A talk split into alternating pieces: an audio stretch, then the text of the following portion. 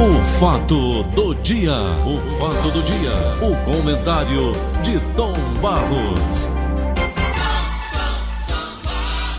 Bom dia, Paulinho. Bom dia, Tonzinho. Tudo bem, meu filho, com você? Tô tranquilo? Tom Barros, eu guardei aqui um material para ti. Já já Sim. o Dudu vai entrar com a gente falando sobre esse, é, esse- essa proposta de reforma tributária, certo? Certo, essa Um reforma o Covid-19 tributária, também. Por Mas sinal, de deixando muito preocupado, porque eu já li uma parte com relação à declaração pessoal, nossa, pessoa física, não é? Onde eles estão pensando tirar das deduções as contribuições para a área médica, que a gente contribui, eles não querem deduzir, dependente também eles não querem deduzir. Eu quero saber como é que vai ficar lá na frente. É um assunto muito grave, muito complexo. Vamos aguardar o Ildefonso Rodrigues, que eu estou estudando também. Tenho muito interesse nisso, que a carga tributária brasileira é incrível e nós vamos saber para onde é que eles vão remandejar, tirar daqui, botar ali, quem sai aliviado ou quem sai mais pesado ainda. Assunto Eu muito quero- grave esse daí, viu, saber, Paulo? Tom, você deu já uma pesquisada aí? É, qual é a ca- carga tributária brasileira? Quantos impostos nós pagamos Paulo, quanto pagamos sabe quanto foi- do Brasil? Sabe Certo? quanto foi a arrecadação brasileira em 2019, ano passado? Só para você ter uma ideia, mais ou menos, segundo os dados oficiais, 2,6 trilhões de reais. Certo? Carga tributária. Aí vem pessoa física, né, o imposto retido na fonte, pessoa jurídica e por aí vai. Mas esse assunto, Dudu, a gente conversa com o Dudu daqui a pouco, porque senão a gente fica tocando nesse assunto. Vamos lá. Mas, Tom, olha aqui. Preso na manhã de ontem pela Polícia Federal na operação que investiga Caixa 2 da campanha de José Serra, do PSDB, ao Senado em 2014, José Seripieri Filho, conhecido como Júnior, manteve relações políticas antagônicas ao longo de sua carreira. A ligação do empresário, fundador da Qualicorp, do setor de planos de saúde, com nomes tradicionais da política brasileira, se confunde com suas relações afetivas. Para além das doações da Qualicorp, a campanhas de Dilma Rousseff do PT, José Serra do PSDB, Comitê Tucano, Seri Pierre é amigo do ex-presidente Lula, a quem convidava para passar o Réveillon em Angra dos Reis, na sua mansão, e frequentava festas de aniversário da ex-senadora e ex-prefeita de São Paulo, Marta Suplicy, ex-petista, hoje no Solidariedade, já passou também pelo PMDB. As amizades incomodaram o setor quando Maurício Sesquim, ex-presidente da Qualicop, foi para a ANS. Olha para onde ele foi. O ex-presidente dessa, dessa, dessa empresa de, de, de plano de saúde. Ele foi para a Agência Nacional de Saúde Suplementar durante a gestão petista da presidência. Entre os tucanos, além da proximidade da esposa de Júnior, Daniela Filomeno, com o LIDE, fundado pelo governador João Dória, Seri Pierre Júnior, também amigo do ex-governador paulista Geraldo Alckmin. Onde eu quero chegar, Tom? Os políticos estavam entre os convidados do casamento do empresário, Júnior, ilegado. Em 2014, com Daniela Filomeno, ex-diretora de comunicação do grupo Dória e ex-conselheira do LIDE. A Qualicorp a Qualicorp também aparece como uma das empresas que patrocinava recorrentemente os eventos do LID. Júnior foi premiado em algumas edições, como o prêmio LID 2013 da categoria Líder do Setor de Serviços em Saúde. Na campanha de 2018, Júnior Gago aproximou-se do grupo de Jair Bolsonaro, então do PSL, hoje sem partido por meio do empresário Paulo Marinho, que é suplente do senador Flávio Bolsonaro, que, que ele está querendo derrubar. Paulo Marinho era então um dos estrategistas do candidato, mas hoje é desafeto do presidente, é inimigo. No fim de agosto daquele ano, pouco antes do atentado à faca sofrido por Bolsonaro em Juiz de Fora, Minas Gerais, a dupla esteve em São Paulo para conversar com figurões da elite médica da cidade. A ideia era posicionar os negócios de Júnior, especializado em planos coletivos, caso Bolsonaro confirmasse o seu incipiente favoritismo àquela altura. Não há registro de que o movimento tenha chegado a Bolsonaro, segundo pessoas próximas do presidente na campanha. A facada tumultuou toda a precária organização vigente. Tom Barros, veja bem. A gente vem reclamando, você semana passada bateu e bateu e bateu esse negócio de plano de saúde. Eu estou largando o plano de saúde, paga- não aguento pagar não. Não vou pagar paga mais, vou pro SUS. né, a gente paga criminosamente caro. Olha aí, Tomás, nas mãos de quem nós estamos? Deu para entender o que eu Deu para entender tudinho. A promiscuidade total, interesses nessa área. O cara vai exatamente é um para um setor... aberta, não, Tom Baus? É, exatamente. Não sei assim. Eu hoje estou até calmo, sabe? Apesar de ter lido aqui sobre esse, esse negócio de reforma tributária que vem aí, e vendo hum. que não vem muita coisa boa para o nosso lado, não. É difícil, Paulo, é muito difícil, muito difícil. Vamos conversar com o Idefonso, se ele já estiver na linha, porque eu acho o assunto muito importante. Rapaz, não fuja não do debate. Não fuja do debate não, Tom. Não tenho que falar, debater sobre isso não, você já disse tudinho. Promiscuidade total. O cara tem envolvimento com todos os segmentos do governo, tirando proveito, inclusive para o setor de comando, tendo os planos de assistência de saúde, ficando sob a, a, a, a vontade dele. O que, que você quer mais? Fazem do jeito que bem entendem. Claro. Estão socados dentro do, do, do, Ministério. exatamente. Vão para os cargos importantes que têm influência exatamente na, na, na determinação da política financeira para aquele setor para arrecadar mais, fazer votações para o, o, o critério de ampliação das, das, prestações ser sempre a, a, favor das empresas e nunca a favor do usuário. Isso daí, quem não tá, conhece isso, isso é, Paulo? Isso é um documento, Tom Barros. Pois isso é. é um documento. Esse Paulo Marinho que quer derrubar o Flávio Bolsonaro, um dos incentivadores de, dessa, dessa paranoia toda dentro da saúde privada do Brasil. Você teve uma briga uma vez aí com aquele deputado, não foi? Tu lembra? Mas faz muitos anos, aquele dali era anjo. Aqui em relação ao que se faz hoje, aquele dali não valia nada. Era mesmo. Entendeu? Nada era a ver. mesmo, ali era troco. Era troco. A gente, a era feliz, não sabia, não era troco. Era. Estão fazendo. Rapaz, eu vou dizer agora. Nós estamos sem conseguir pagar plano de saúde porque os planos estão subindo lá por cima. Por conta dessa política que você citou aí, bota o cara nos cargos de comando lá, que vão decidir sobre a política, o critério de aumento dos planos de saúde, e nós ficamos sem poder pagar. Qual o plano de saúde hoje que fez um, um, um aumento menor do que 13%, quando o nosso salário não aumenta nessa mesma faixa? Na medida em que você vai passando de ano para ano, você vai ter que deixar de pagar. Uma coisa não acompanha a outra.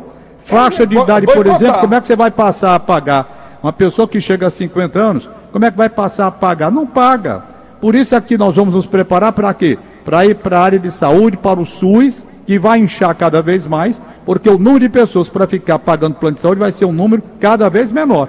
Não é, é que não queira, não, é porque não pode. Eu, por Bom, exemplo, não vou absolutamente eu... continuar pagando, vou para o SUS. Pronto, eu quero, eu quero e digo mais, mais com muito prazer eu vou para o SUS, que eu sou admirador do SUS mesmo. O SUS é que segura essas coisas. Rapaz, plano de saúde, quando você tem um problema grave, gravíssimo, quem segura é o SUS. Quem segura é o SUS. E eu provo, se quiser, como quem segura é o SUS. Eu quero ver, eu quero, Tom Barros, é que o Bolsonaro mostre que é macho agora. Meter esses vagabundos tudo Mas eu tô, cadeia, O Dudu está na linha já aí, Paulo Oliveira. Vamos ouvir o que, que ele tem de falar sobre esse programa aí, essa, essa reforma que vem, que eu estou interessado nisso também. Mas antes da reforma, eu queria que o Dudu me falasse só um pouquinho. Dudu, bom dia, Dudu. Bom dia, amigos. Bom dia, Paulo Oliveira. Bom dia, Tom Barros. Bom dia, amigos ouvintes da nossa querida Verdinha. 810. Dudu. Pois não, Paulo? Matéria do diário de hoje. Covid. Média móvel de óbitos cai 85% no Ceará. O que é média móvel e esses 85%? Não está na hora de abrir tudo, não, Dudu? Paulo, é o seguinte, é, com a doença, a Covid, né, hoje você tem um estudo muito técnico sobre essa questão. Né? Então você tem a taxa de morbidade, que é a taxa de mortos, né? Uhum. você tem a taxa de contaminação, né? Aí, é, Ontem morreu do, comunicador, é, nosso ouvinte, lá, lá, lá, em Camusim, né? Eu, comunicador de rádio, morreu da Covid-19. Isso, lamentável, lamentável. lamentável. Né? Os pêsames, né? Um e companheiro nosso, sabe né? Que isso é perfeito. Né? E a gente sabe que isso é uma coisa muito triste, né? Porque essa doença, a consequência maior dela é a morte, né? É e a gente está falando, Paulo, sobre essa questão técnica da doença. Então, por exemplo, aqui em Fortaleza, né, a taxa de transmissão ela vem caindo muito. Ou seja, a possibilidade de uma pessoa transmitir para outras pessoas vem reduzindo. Assim como também a taxa que eles chamam de essa taxa que você sai de um canto para levar a doença para outro canto, hum. por exemplo, vem reduzindo também. Eu saio de Fortaleza, vou levar a, a, posso estar contaminado e posso levar o vírus lá para Sobral, por exemplo, ou uhum. para Iguatu, ou para o Cariri. Então, ah, é aí chama média móvel, né, Dudu? É isso? Isso, isso. É dentro de um cálculo, né, onde se faz toda a estimativa, é, mapeamento de onde foi veio a doença, quem foi, quem é que estava doente, que circulou, né, que, foi, que foi atendido, que era de outra região, de outro município, de outro estado, já veio infectado. Então, uhum. por isso, Paulo, é que uma doença como essa, ela tem que ser revida, ela tem que ser puxada, estudada por técnicos, né? Não adianta você dizer e esconder números, né? Então, é, a gente via, ah, até agora, há poucos dias, há poucos meses, né? A gente viu espalhar muito, muita coisa fake, né? Que mostrava Minas Gerais como exemplo. Está aqui, Minas Gerais tem menos casos do que no Ceará, está aqui. Fortaleza está tendo muito menos casos, muito mais casos do que Belo Horizonte. Amigo, você tem que entender que a doença ela tem uma mobilidade.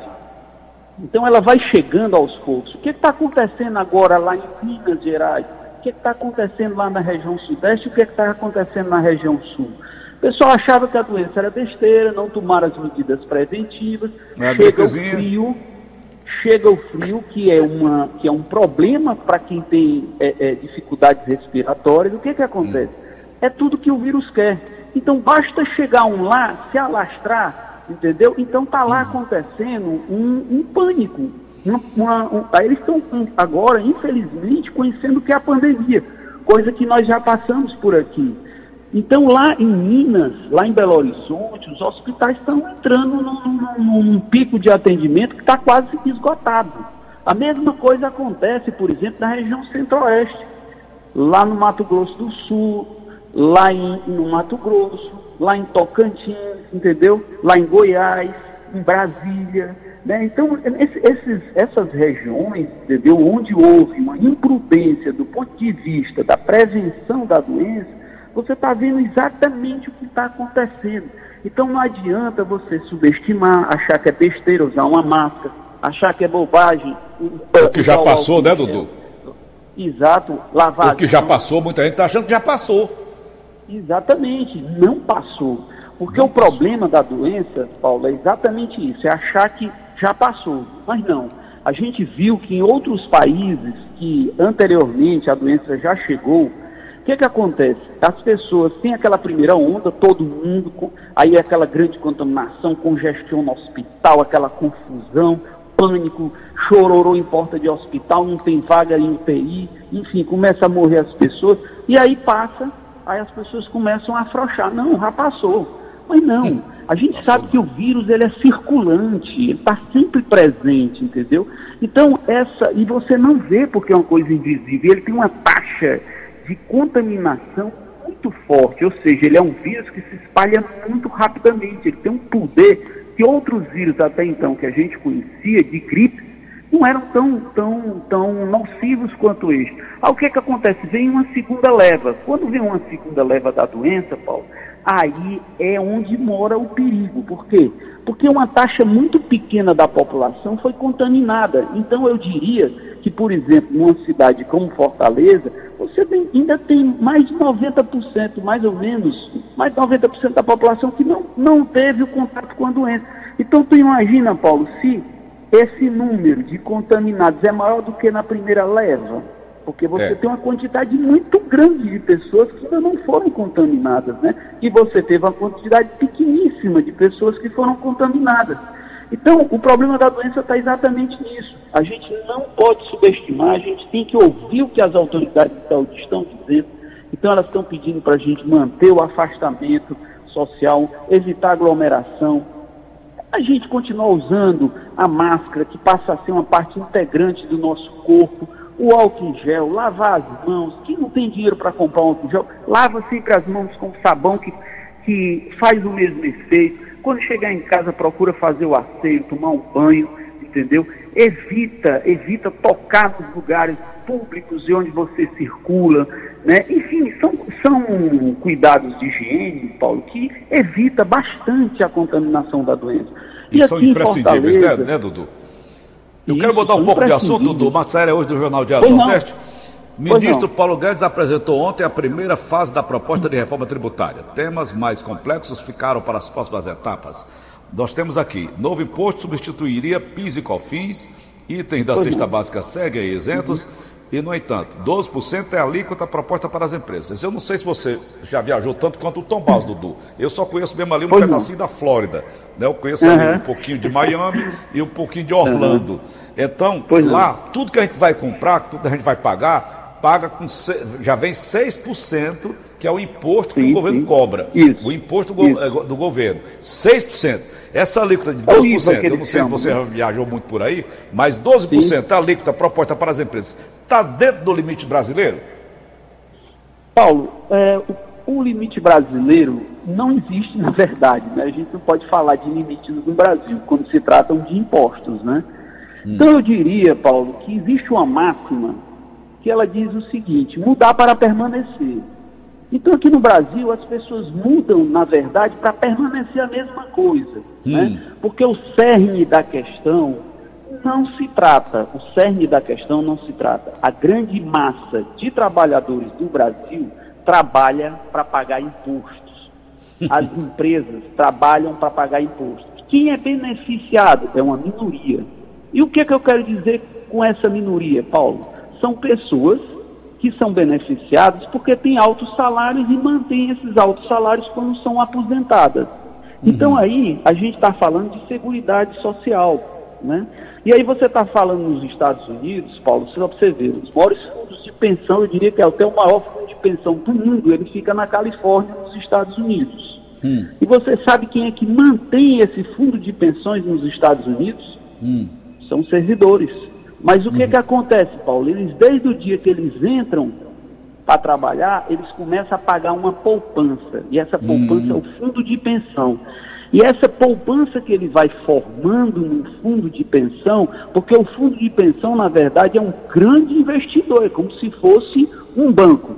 Né? Hum. E aí você vai depositando naquele fundo de pensão e aquele fundo de pensão vai fazendo com que o seu dinheiro aumente, ou seja, ele vai investindo em, em bolsas, ele vai investindo comprando ações de empresas, ele vai investindo em negócios, num hotel lá na Ásia, ele vai investindo numa empresa de produtos farmacêuticos que as ações subiram bastante. Esse fundo de pensão, com essa poupança que os trabalhadores vão formando, hum. ele vai tendo lucros. Então, esses lucros são revertidos para que no dia que a pessoa se aposente, ela possa ter o mesmo salário. Uhum. Ou seja, aqui no Brasil, a gente trabalha a vida toda, paga o INSS, que é uma coisa caríssima do ponto de vista do desconto no salário do trabalhador. E aí o que é que acontece quando a gente se aposenta, Paulo? A gente tem um teto, um, um teto máximo, entendeu, Paulo? Que muitas vezes não chega a ser né, nem metade do que a pessoa estava ganhando. É o meu caso. Né? Então, é, uma, é, uma, é de uma desproporcionalidade, e aí a gente está falando de trabalhador. Quando a gente hum. vai para a empresa, Paulo, é pior. Porque a gente tem que entender, Paulo, que a empresa hoje, qualquer empresário hoje no Brasil, a gente tem que entender, é um herói. Porque o que, que acontece? Paga impostos demais, paga impostos demais. Você paga um salário de um trabalhador, o que, que acontece com o salário desse trabalhador? Ele não é aquele salário que ele recebe no final do mês, que significa só aquilo para a folha da empresa ele é quase o dobro, ele significa quase o dobro do salário dele por conta dos impostos. Então, uhum. Paulo, você vê uma, uma coisa sem limites, como eu estava ali falando. Porque o que acontece é que só se faz cobrar, você não vê retorno. Né? Então, ou seja, você não vê um serviço público funcionando bem, você não vê um transporte funcionando bem, né? Uhum. Então você não vê um atendimento médico funcionando bem, funcionando bem quando se trata da coisa pública. Então você sempre vê problemas do ponto de vista quando eu vou tentar recorrer e beneficiar do imposto que eu paguei.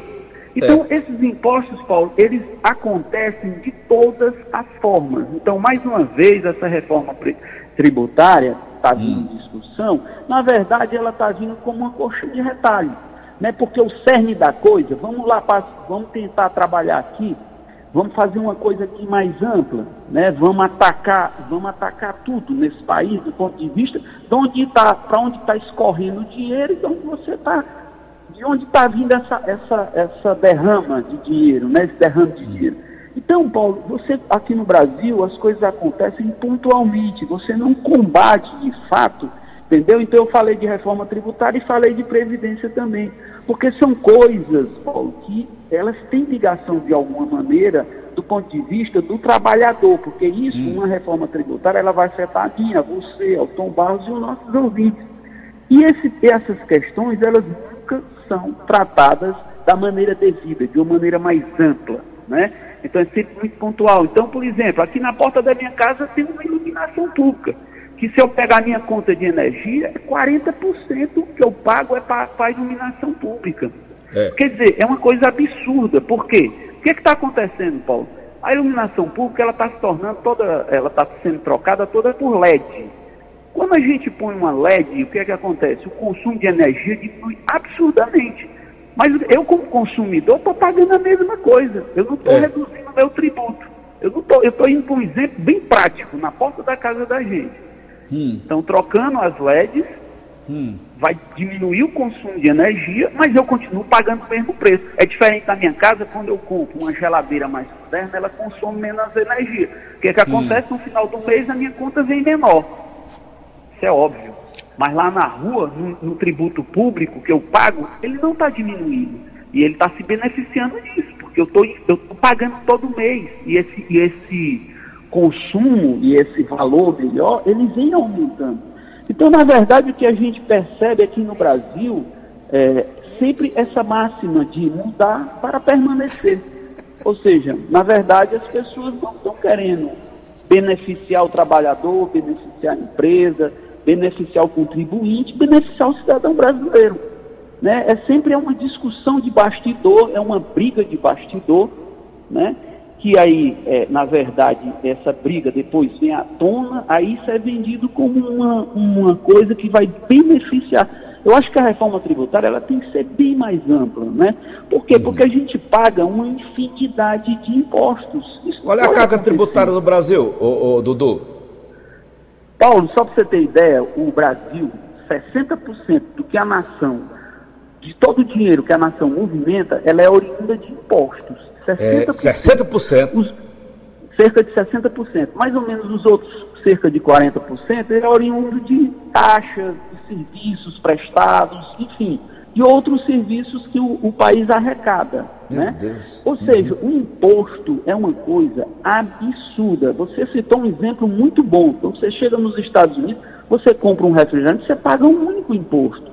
Aqui ah, no Brasil, quando você compra um refrigerante, cerca de 60% desse refrigerante é só de imposto. É como Olha um carro. A gente, quando viaja para fora, a gente fica impressionado como é que um carro lá fora é tão barato e aqui no é. Brasil é, é tão caro. É verdade. Mas são os, os impostos que são altíssimos. Então, o que, é que acontece? A empresa ela vai repassar isso para o consumidor, porque senão ela não vai ter lucro, senão ela não vai poder investir no seu negócio, ô, ela não vai poder Dudu, a fábrica de automóvel. Sim? Pegando carona aí do teu automóvel. Veja bem, eles lá cobram poucos impostos, a gente paga pouco, 6%, por exemplo, eu falei. Por que, é que aqui no Brasil se cobra 60% e não funciona a coisa, nós, nós, somos pobres, nós, eles lá são ricos. Qual é o segredo? Onde é que está? Onde é que mora a coruja? O segredo, o segredo, ele começa nos detalhes. Né? Então, o segredo não é só uma reforma tributária, mas nós passamos por, eu diria, uma reforma previdenciária, entre aspas, que ela foi muito pouco para o que ela se propunha. Então a gente sabe, por exemplo, que no legislativo e no judiciário, entendeu? Os salários são altíssimos. E até mesmo no executivo. Altíssimos. São altíssimos. E essas pessoas se aposentam com os salários delas integrais. E o desembargador, que nem então, aquele lá de São Paulo, faz aquela canalice toda, ainda a, a, pena máxima dele é a aposentadoria com, com salário integral, né? Pois é. Exatamente. Então você vê a incoerência, Paulo, a incoerência, né? Porque é. isso daí é, é dinheiro vazio, isso aí é dinheiro que está vazando, é dinheiro nosso.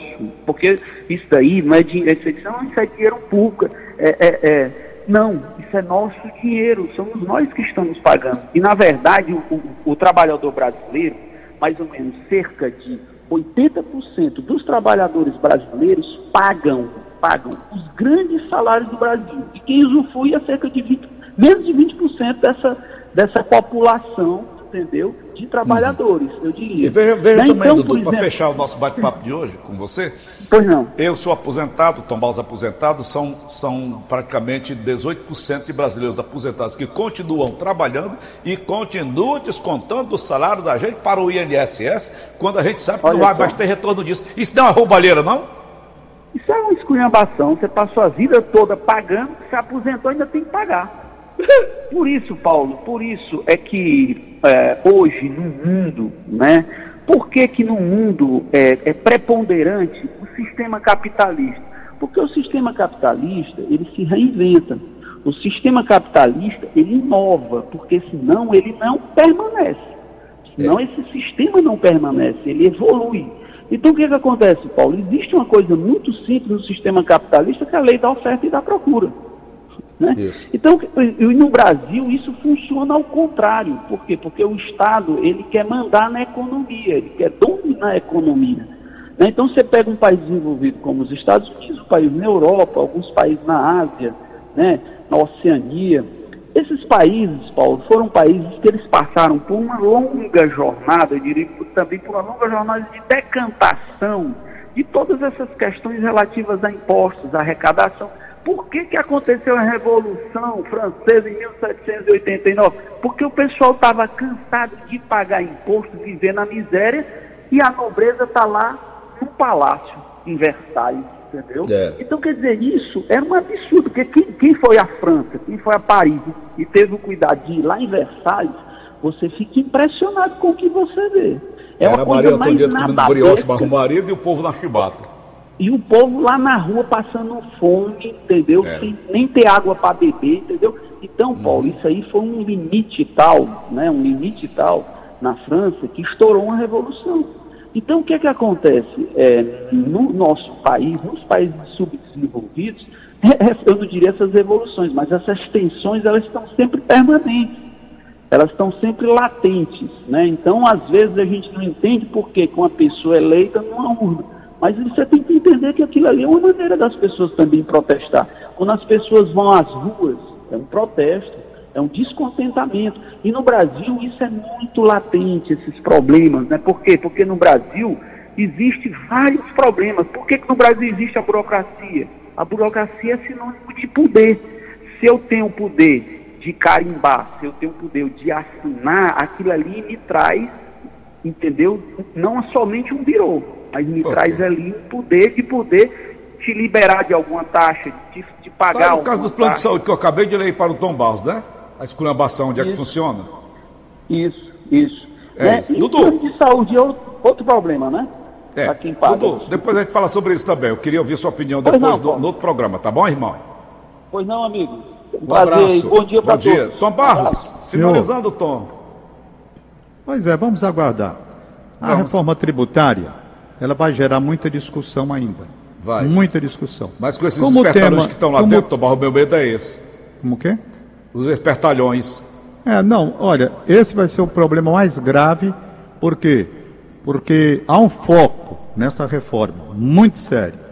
Então vamos aqui para as áreas interessantes. Mas eu vou deixar para falar amanhã, porque o tempo não permite. Apenas é, resumo tudo o seguinte: a proposta do governo. Teoricamente, qual é a proposta do governo? Reduzir a tributação das empresas. Vamos ver se ele vai reduzir a tributação das empresas. Reduzir e alterar as regras do imposto de renda pessoa física, com hum. mudanças em alíquotas, correção da tabela e fim das deduções. Então vamos saber uma coisa: fim das deduções, o que, é que representa isso? Aquilo que você paga para colégio de menino, aquilo que você gasta com o plano de saúde, você pode deduzir hoje. Na reforma você não vai poder deduzir. Como é que eles querem compensar? Trabalhando a correção da tabela e mudando as alíquotas. É preciso saber se essa mudança vai realmente reduzir a carga tributária da pessoa física. É um assunto técnico que você tem que examinar com muito cuidado, porque eles podem fazer a mudança e não ter nenhum benefício no final de redução da carga tributária da pessoa física. São muitos impostos. Para a empresa, é o PIS, é o COFINS. Rapaz, é uma, é uma coisa que você não sabe de qual o número de impostos que uma empresa paga. Entendeu? É o imposto estadual, é imposto municipal, é tudo. Então vamos ver como é que vai ser feito. Olha, essa daí vai ser uma reforma muito complicada. porque o governo é perdulário, não quer deixar de arrecadar, mas gasta mal, manda dinheiro para o ralo, é uma roubalheira que existia antes, não sei se vai continuar. Então, está aí um negócio que vai complicar, viu? Essa reforma. É preciso a gente estar tá muito de olho. Acho muito pior do que a reforma da Previdência Social, que trouxe péssimos resultados para determinadas áreas do trabalhador brasileiro. Mas vamos nós. Não dá tempo, a gente vai falando, porque também essa reforma não vem para amanhã. Ela não, vai ser não. discutida, debatida. Então tem tempo para a gente ir pegando item por item, examinando onde é que o governo quer chegar. Que ele anuncia com uma coisa boa. Não anuncia com uma coisa boa. É uma reforma para reduzir problemas das empresas, reduzindo a carga tributária. É uma reforma para trazer o quê? Alterar as regras da, de imposto de renda da pessoa física, mudando alíquotas, correção da tabela e fim das deduções. Será que isso é bom para a pessoa física? Ou eu vou mascarar uma coisa dizendo uma coisa e fazendo outra? Olho vivo. Olho Liberar vivo. os papezinhos de hoje? Libera rapidinho, então. Pois é. Eita, Rapaz, se esse governo fizer uma reforma que vem em benefício do povo mesmo, esse cara vai para o céu. Vai ser essa reforma do jeito que você está pensando, não? Do jeito que eu já li aqui hoje? Não, estou pensando tem nada a ver. nenhuma, não. Não tem nada a ver o que vem aí. Pelo que eu estou lendo, pode ser que a reforma lá dentro do Congresso, na hora que for para o debate, hum. traga resultados melhores, sabe? Hum. Mas no hum. momento eu não estou muito otimista, não. Principalmente da pessoa física. Não, né? Talvez a pessoa jurídica, sim. Mas a pessoa física eu não estou muito otimista, não. Principalmente a classe média. Tem um financiamento do Renda Brasil que eles querem. Quem é que vai financiar? Bom, não dá para a gente falar tudo isso, tem tampa aí, vamos lá, os aniversariantes de hoje, não é? Vamos para cada fase, né, Tom? É. O mensagem aqui vem de Itanhaém, litoral sul de São Paulo. Fazendo hum. aniversário de 66 anos, mande um abraço para nós aqui. Carlos Ramos, obrigado, ok, Carlos. Aqui, bom dia, gostaria que vocês parabenizassem o Gomes em Tauá, que hoje está aniversariando. Ele ouve todos os dias o programa, um abraço para ele. É o Rômulo Gomes Filho, tá certo? Vamos aqui, José Cícero Couto Neto mora em Cuiabá, no hum. Mato Grosso.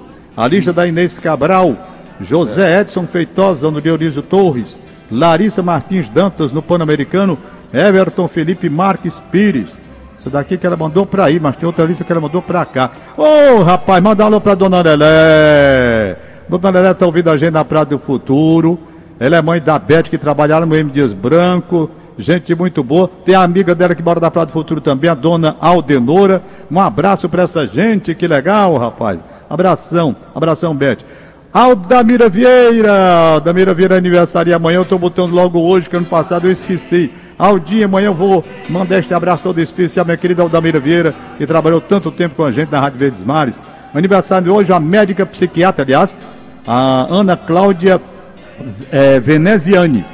Doutora Ana Cláudia Veneziani, psiquiatra, ela me deu uma belíssima entrevista no programa Conversa com o Tom, falando sobre esse negócio de pandemia e as pessoas que estão ainda em pânico. Doutora Ana Cláudia Veneziani, um abraço para a senhora, Deus prudência, saúde, felicidade, continue brilhante como sempre. Silvio Carlos Vieira Lima, nosso querido Silvio Carlos Vieira Lima, aniversariando hoje.